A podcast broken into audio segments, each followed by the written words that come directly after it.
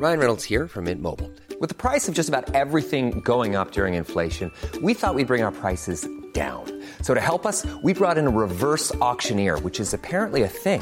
Mint Mobile unlimited premium wireless. Ready to get 30, 30, bit to get 30, bit to get 20, 20, 20, bit to get 20, 20, bit to get 15, 15, 15, 15 just 15 bucks a month. So, Give it a try at mintmobile.com slash switch. $45 upfront for three months plus taxes and fees. Promo for new customers for limited time. Unlimited more than 40 gigabytes per month. Slows. Full terms at mintmobile.com. Minute Papillon. Salut, c'est Laetitia Béraud. Bienvenue dans Minute Papillon, le podcast d'actualité de 20 minutes. Je suis vraiment ravie de vous retrouver pour cette rentrée et pour cette nouvelle saison. Avant de rentrer dans le vif du sujet, je vous présente très brièvement ce podcast qui a été lancé en avril 2018. Tous les jours, on vous propose des invités, des témoignages, aussi des explications des journalistes de la rédaction de 20 minutes, des reportages aussi pour découvrir, pour mieux comprendre, pour débattre aussi d'une actualité, d'un événement, d'une tendance de la société. Tous les jours, on grandit à vos côtés c'est pourquoi, pour entretenir le lien, pour nous parler, n'hésitez pas à nous écrire sur audio-20minutes.fr et aussi sur mon profil Twitter, ALBéraud, avec un D à la fin. Je vous invite évidemment à vous abonner à ce podcast qui est disponible sur euh, toutes les applications et plateformes d'écoute en ligne, que ce soit par exemple Apple Podcast pour la plus connue. Je vous remercie d'avance, je vous remercie aussi de votre fidélité. On passe donc au sujet du jour. C'est ce mercredi matin que s'est ouvert le procès des attentats de janvier 2015. Ils ont touché la rédaction de Charlie Hebdo, les policiers à Montrouge et l'hypercachère de la porte de Vincennes. Entre le 7 et le 9 janvier 2015, les tueries perpétrées par les frères Kouachi et Amédi Koulibaly ont fait 17 morts. Les trois terroristes ont eux été tués. Cinq ans après, dans le box des accusés, il y a 14 personnes poursuivies. Elles sont soupçonnées à des degrés divers de soutien logistique aux auteurs des attaques. Et parmi elles, il y a Ali Rizapola, un franco-turc de 35 ans qui est un ami de longue date d'Amédi Koulibaly. Il risque la perpétuité. Et aujourd'hui, Caroline Politi, journaliste à 20 minutes, revient sur cet homme et sur les soupçons qui pèsent sur lui. Ali Rizapola, il est suspecté d'avoir été le bras droit d'Amélie Koulibaly. Les juges d'instruction le décrivent euh, comme ayant été présent à tous les stades de la préparation des actions terroristes.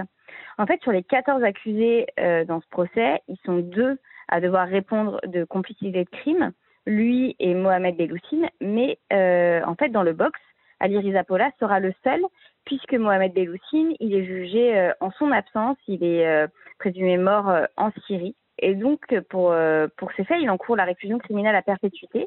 En fait, il est suspecté d'avoir aidé euh, euh, Amédi euh, qui est pour lui un ami de longue date. Ils ont tous les deux grandi à Grigny. Il est suspecté de l'avoir aidé à se procurer des armes, ont, les armes qui ont été employées pour les, pour les tueries. d'avoir pour lui joué les ouvreurs donc lors d'un convoi entre la France et la Belgique, d'avoir endossé un rôle d'intermédiaire. Pour donner un exemple, au cours de leurs investigations, les enquêteurs ont découvert chez un autre des accusés euh, en Belgique, ils ont découvert une liste sur laquelle, euh, un petit papier griffonné sur laquelle euh, l'auteur demandait les prix, par exemple, d'un kilo de C4, de détonateur ou de chargeur de Kalachnikov. Et pour les experts en graphologie, il n'y avait aucun doute, l'écriture, elle était bien celle d'Ali Rizapola. Et la défense, qu'est-ce qu'elle répond à, à ces accusations? Alors, Ali Rizapola, il a toujours nié les, ces accusations. Euh, lui, au cours de l'instruction, il a admis avoir monté des escroqueries à l'assurance avec Amédi euh, Koulibaly. En fait, il a expliqué euh, espérait ainsi régler une, une dette de stup euh, qui était ancienne et qui était à peu près qu'il estimait à 15 000 euros. Et euh, mais qu'en tout cas, il a toujours, euh, il a toujours affirmé qu'il ignorait les projets de son ami et que les armes et que l'argent de ces escroqueries pour lui n'imaginait pas qu'elle pouvait servir euh, au financement de ces attentats. Au fil de cette enquête, on se rend compte qu'il bouge beaucoup, euh, et en France et à l'étranger. En fait, il est parti. Euh, en fait, rapidement, les enquêteurs se rendent compte que Khalil Rizapola est parti trois jours après les attentats chercher à gagner la Syrie en passant par le Liban. Il a finalement été recalé à la frontière, donc il est rentré en France. Et dès le lendemain, il est reparti pour un court séjour en Thaïlande donc, euh, forcément, pour les enquêteurs, euh, ces voyages juste après les attentats euh, les laisse penser qu'il a pu euh, vouloir euh, quitter la France et échapper à, à l'enquête, à l'enquête sur ces attaques. et aussi sur les lieux des attentats. À son retour le 28 janvier, donc même pas donc une vingtaine de jours après les attentats, il se rend d'abord devant l'hypercachère. Euh, alors lui explique qu'il devait déposer une personne à côté et qu'ensuite il allait lire euh, les mots que les gens avaient écrits euh, à la suite de ces attaques. Et le lendemain, donc le 29 janvier, il part se promener euh, à Bastille, pas très loin des locaux de Charlie Hebdo. Bon, en soi, Bastille, il y a quand même beaucoup de choses. Mais en fait, lorsqu'il est interrogé sur cette balade par les enquêteurs, il explique qu'il est allé là-bas pour manger une pomme d'amour, tout comme le faisait Amédi Koulibaly. Et il leur explique que le terroriste se rendait sur place rien que pour aller manger des pommes d'amour en soi, c'est un élément euh, qui peut paraître pas important. Après, évidemment, euh, les enquêteurs s'interrogent. Ça ressemble un peu aussi à un macabre pèlerinage. Donc, euh, ça fait partie de ces éléments qui, qui ont interrogé et, et qui entourent ce personnage. Il est considéré comme un bras droit, donc c'est pas un simple soldat dans cette chaîne de, de commandement. C'est vraiment une personne active qui est là à toutes les étapes de l'organisation de ces attentats c'est comme ça qu'il est présenté par les juges d'instruction. Donc, euh, il est présenté euh, comme ayant aidé euh, activement Amélie Koulibaly dans la préparation de ces, actes terroristes, ce qui laisse penser, en tout cas, qu'il ne pouvait pas ignorer l'objectif final d'Amélie Koulibaly. Encore une fois, lui nie fermement toutes ces accusations.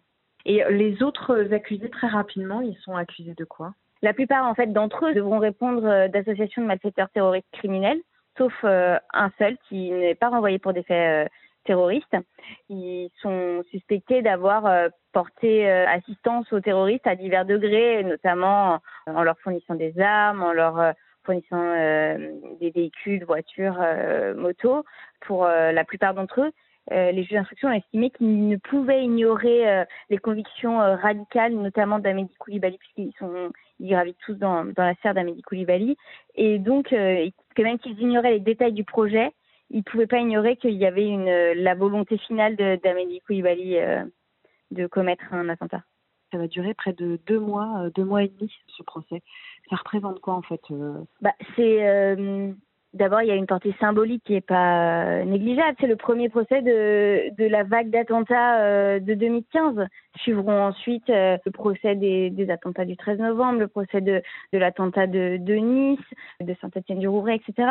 Et d'ailleurs, il sera filmé, ce qui est assez exceptionnel. C'est le signe du, de la portée de ce procès, c'est-à-dire qu'il sera filmé non pas pour être diffusé à la télévision, mais pour être ensuite euh, archivé pour qu'on garde une trace de, de, ce procès des attaques euh, de Charlie Hebdo, euh, de Montrouge et de l'hypercachère. Donc on peut terminer en disant que c'est un procès pour l'histoire.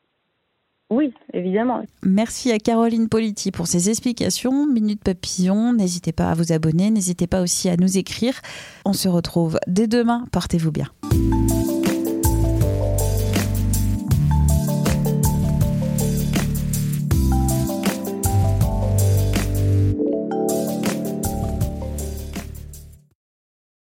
On ne va pas se quitter comme ça. Vous avez aimé cet épisode? Sportif, généraliste, sexo ou scientifique, varié mais toujours bien informé. Découvrez les autres podcasts de la rédaction 20 minutes sur votre application d'écoute préférée ou directement sur podcast au pluriel.20minutes.fr.